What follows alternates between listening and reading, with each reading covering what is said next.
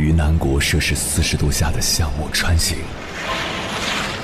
在冰城零下三十度的中央大街漫步，往十里洋场听罢一曲天涯歌女，西出阳关凭黄沙穿金甲，风霜雨雪，四季如歌，不曾倦怠。我翻越高山。无所畏惧水深和火热，只为打破这千山万水的阻隔，与你相遇。我是英波，我在原来的地方等你，不见不散。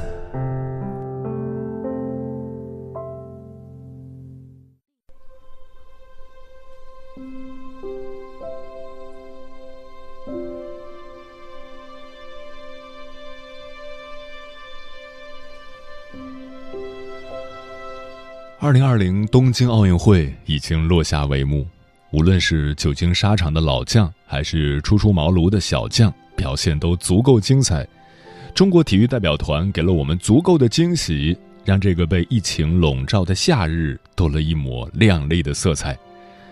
这届奥运会上涌现出许多零零后的孩子，他们在赛场上淡定从容，其表现惊艳世人。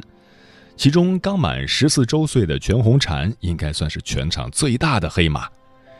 如果奥运会如期举行，她连入选的资格都没有。推迟一年，她刚好到了年龄获得入场券，并一举夺魁，而且是打破了历史纪录的夺冠，意义非凡。全红婵年纪很小，她也很坦诚，直言自己当初选择跳水是因为不想读书了，以为跳水就可以不读书。此言一出，引发了很多孩子的感慨，纷纷跟自己的父母抱怨：“你看，奥运冠军都说不想读书，那么我也可以不读书的呀。”如果你的孩子也这么跟你说，你准备怎么回复他呢？我觉得面对这个问题，家长可以告诉孩子两点：首先，全红婵的路还很长很长，他此刻的想法不等于是正确的。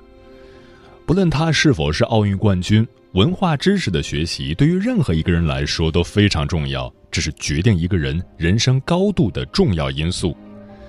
目前的小红婵毕竟还是个孩子，她只知道需要刻苦练习，赢得奖金，给妈妈治病。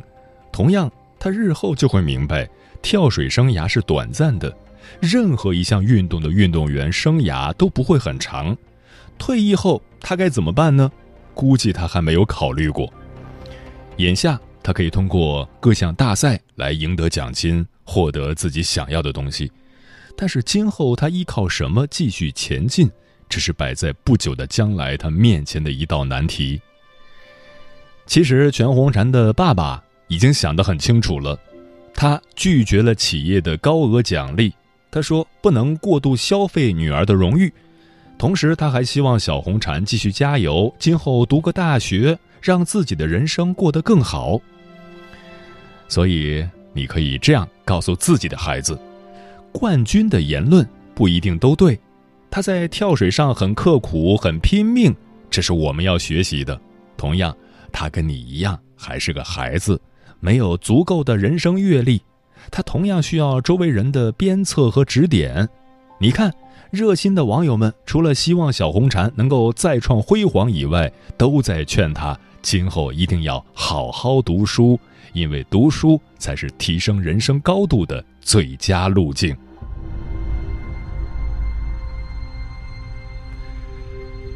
其次，你可以让自己的孩子看看很多知名运动员他们的文化水平有多高，比如这届奥运会的射击小将杨倩。是清华大学的在读本科生，百米飞人苏炳添是暨南大学的副教授，他们本身已经有着超高的运动技能，为何还要努力的去学习文化课呢？那是因为他们知道，体育技能决定了自己在奥运赛场上的高度，而文化素养则决定了自己在人生这条道路上可以走多远。同样是跳水名将的郭晶晶。退役后第一选择不是立即嫁入豪门，享受阔太太的奢靡生活，而是选择出国读书。所以，他可以在东京奥运会的赛场上做裁判的裁判，他可以用英文流利的跟外国人进行沟通交流，这是文化课的学习给予他的财富。如今，越来越多的运动员认识到，仅有体育技能是远远不够的。文化程度的高低，能够在很大程度上决定一个人未来的发展。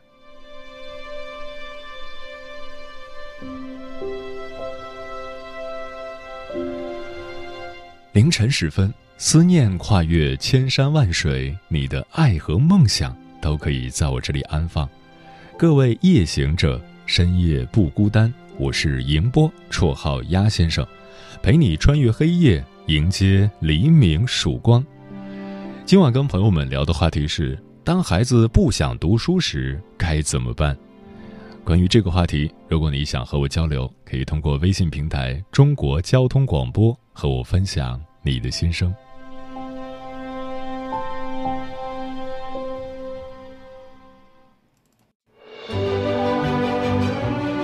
越过山丘，谁在等候？跨过河流。你已走了很久，我想，你应该一直在等候，怀着同样的心事，保持最初的温柔，等候我的不远万里，在今夜与你邂逅。中央人民广播电台交通广播，千山万水只为你，夜上浓妆，月色正好。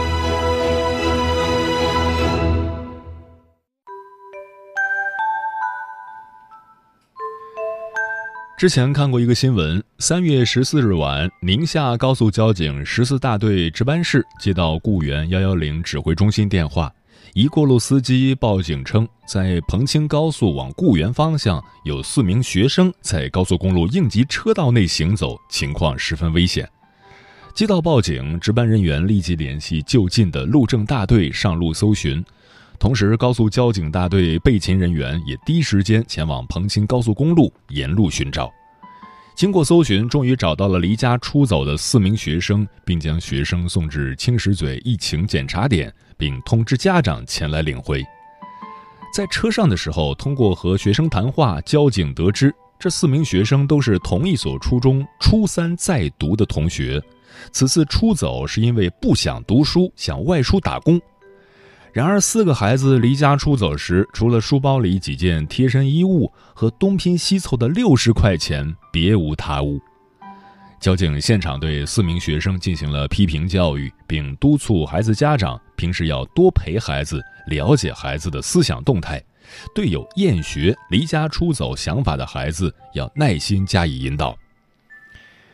这个新闻让我很有感触。很多家长在孩子小的时候还会督促写作业什么的，等孩子上了中学，就想当然的以为孩子会自己学习，不用再怎么管了。这种观念是不对的。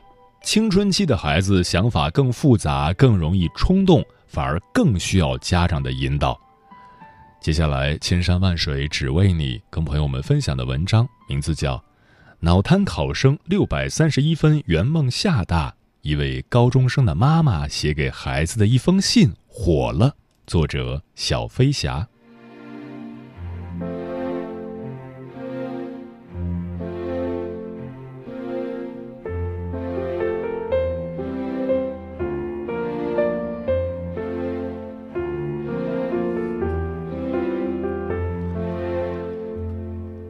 亲爱的孩子，开学你就高二了。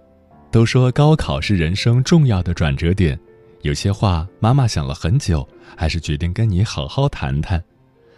还记得妈妈前几天跟你分享的新闻吗？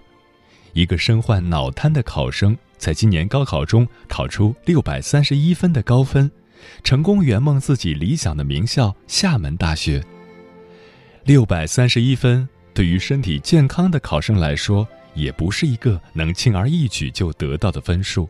而对于他来说，更是颇为不易。右手肌肉萎缩，他只能用左手练习写字。除了日常学习之外，每天还需要做康复练习。不仅如此，他还利用课余时间自学了喜欢的计算机网络教程。在这个孩子身上，妈妈没有看到他因为命运的不公而自暴自弃，而是选择用乐观的态度和坚持不懈的努力，不断追寻着梦想。我希望今后能够接触到更广阔的世界，经历更丰富的生活，靠自己的双手养活自己。这是他的日记里的话。抱着这样的信念，这个孩子给自己的人生交出了一份满意的答卷。当妈妈把这个新闻分享给你时，你头都没抬一下，盯着手机里的对话框，应付似的回应了几声。其实妈妈并不是想以此说教你，只是在你即将升学的关键节点，妈妈想用这个孩子的故事激励你。人生路漫漫，你走的每一步都是自己走出来的，但对于今天的你来说，好好读书就是最好的选择。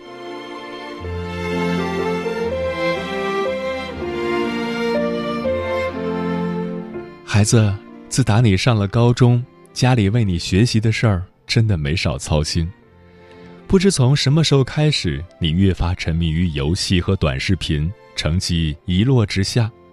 妈妈看着你把宝贵的时间和心思都放在了娱乐上，觉得着实可惜。妈妈也从学生时代走来，很清楚学习并不是一件轻松的事，但我可以很明确的告诉你，学习是你生命中唯一一件付出就有回报的事了。那个被世人笑称为只会培养读书机器的衡水中学，你一定听说过。这里的孩子每天专注学习超过十四个小时，吃饭的时间都被严格控制在十五分钟，而很多孩子还会一边吃饭一边背单词。我知道这样的学习生活在你眼中有多么不可思议，可正是这种看似严苛的模式，让他们学会了自律。正是摒除杂念、学习的决心，让他们更明白自己的目标，这些成就了他们别样的人生。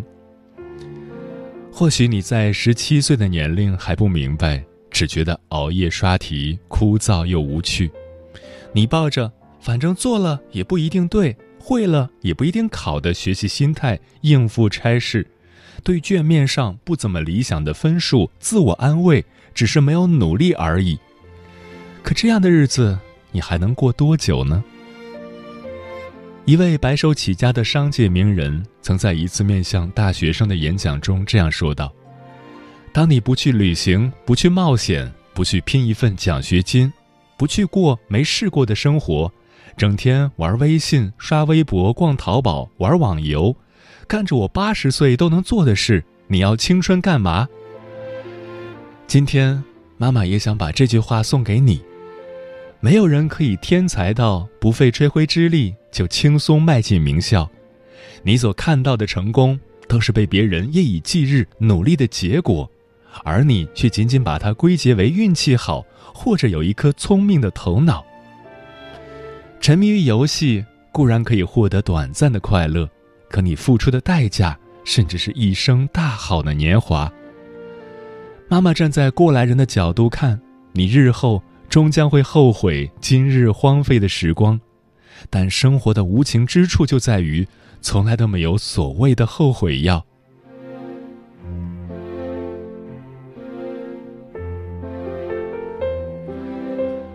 孩子，之前你总是抱怨爸爸妈妈没有给你多好的条件，的确，我和你爸爸都是最普通的父母。可教你读书这件事，我们已经竭尽全力给你最好的条件了。妈妈并不否认这个世界上有很多人一出生就可以拥有别人奋斗一生都无法得到的东西，但我想要告诉你的是，这并不是你放弃努力的理由。你能想到最艰苦的读书条件是什么样的呢？贵州背母上学的孝子刘秀祥。曾经在他生活最为困苦的时候写过这样两句话：“当你抱怨你没有鞋穿的时候，你回头一看，发现别人竟然没有脚。”他从小就失去了父亲，母亲身患严重的精神疾病，哥哥姐姐们纷纷选择了逃离，他不得不一边照顾母亲，一边靠着捡废品做苦工维持生计。读书成了他的精神支柱，他深深明白，只有好好学习，才有可能改变现状。可命运偏偏喜欢捉弄于人。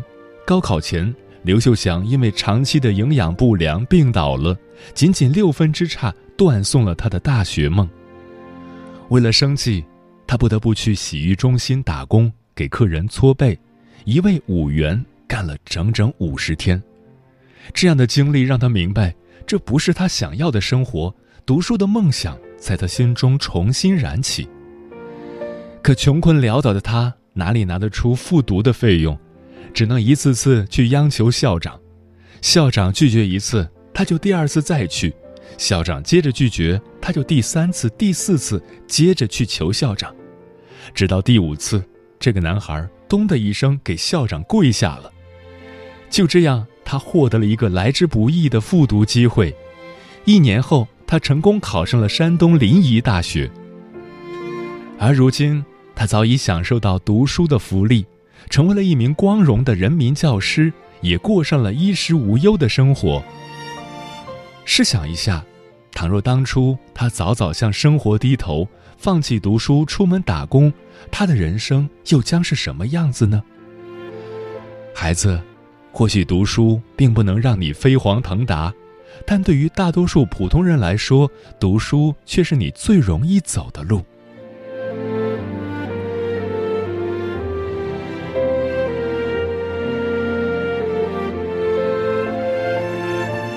作为过来人，妈妈当然知道读书的辛苦，日复一日的熬夜刷题，大大小小的各种考试，还要面对无数竞争带来的心理压力。成绩真的这么重要吗？考不上好大学又怎样？去镇上电子厂找份工作，真的养活不了自己吗？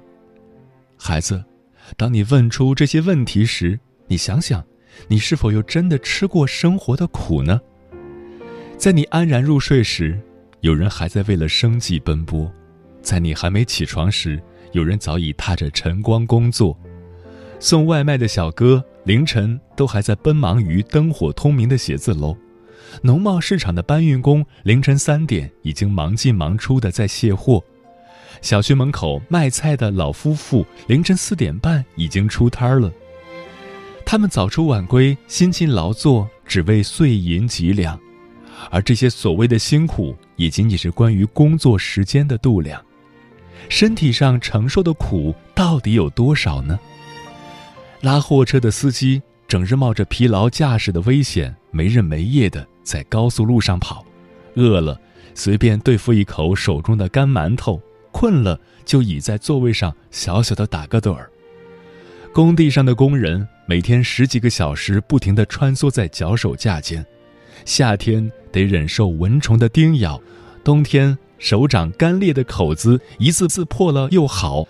忙起来，他们甚至都来不及喝一口热水。孩子，这才是生活在泥潭中挣扎的人们的人间真相，而这样的苦，你是否真的甘愿用一生去忍受呢？现在的你，还能不遗余力的再为梦想拼一把，还能在面对失败的时候选择从头再来。还有机会用自己的勤奋努力书写一生的命运，还能选择自己想过的人生。亲爱的安德烈一书中有这样一段话，道尽了读书的意义。孩子，我要求你读书用功，不是因为我要你跟别人比成绩，而是因为我希望你将来会拥有选择的权利。妈妈知道在网上四起的读书无用论，也听过寒门再难出贵子的消极观点，可妈妈还是觉得读书会是你一生中最受用的一件事。或许它不可能让你富甲一方，但至少它让你拥有了选择生活的权利。更何况，读书能让你有更多的感受和思考，去拓宽自己人生的道路。让你积累一份淡定与从容，好对抗繁杂的人生百态。所以，我打心底里希望你能享受到读书的红利，并因此受用一生。爱你的妈妈。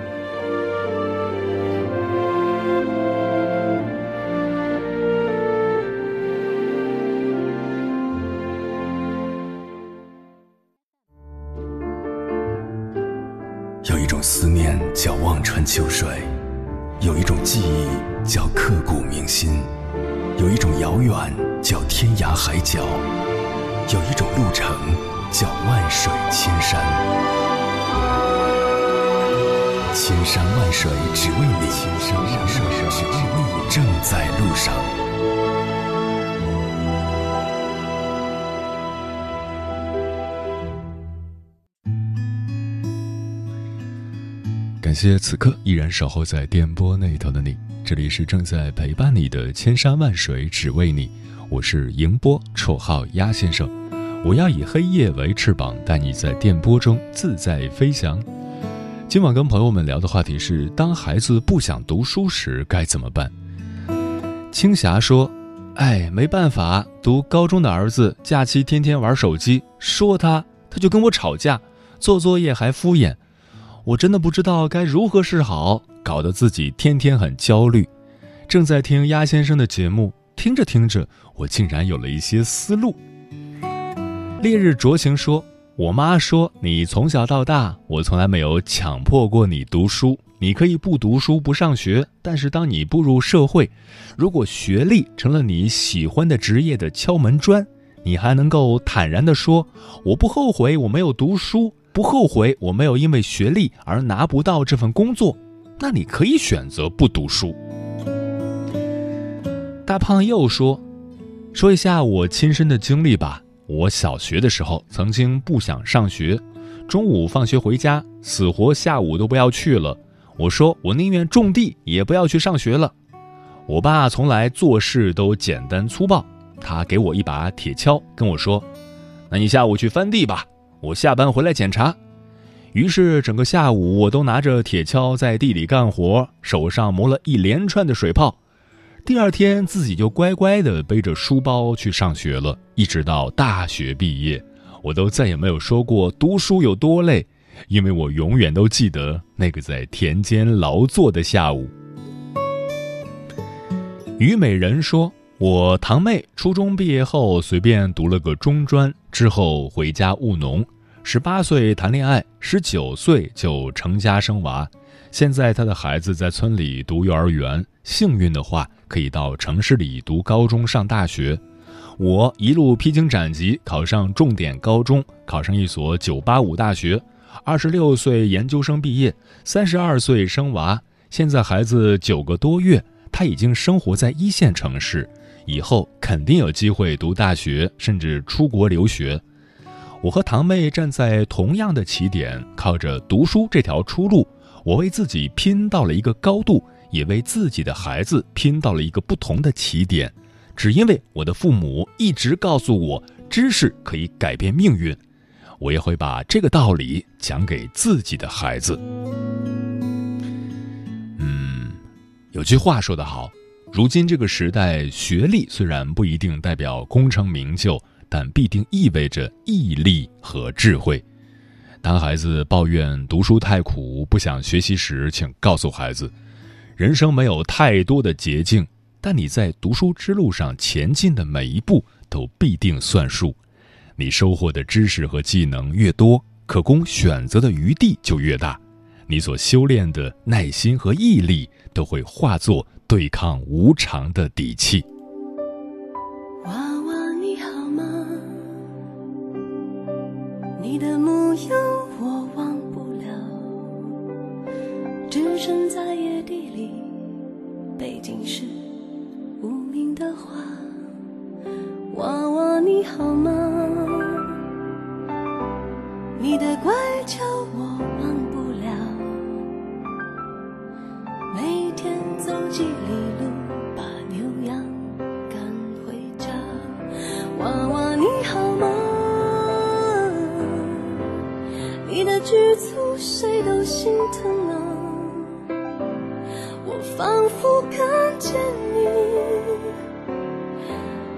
诉守着一地庄稼，娃娃你好吗？你的渴望我明白了，我现在懂了，你是山村美丽的童话。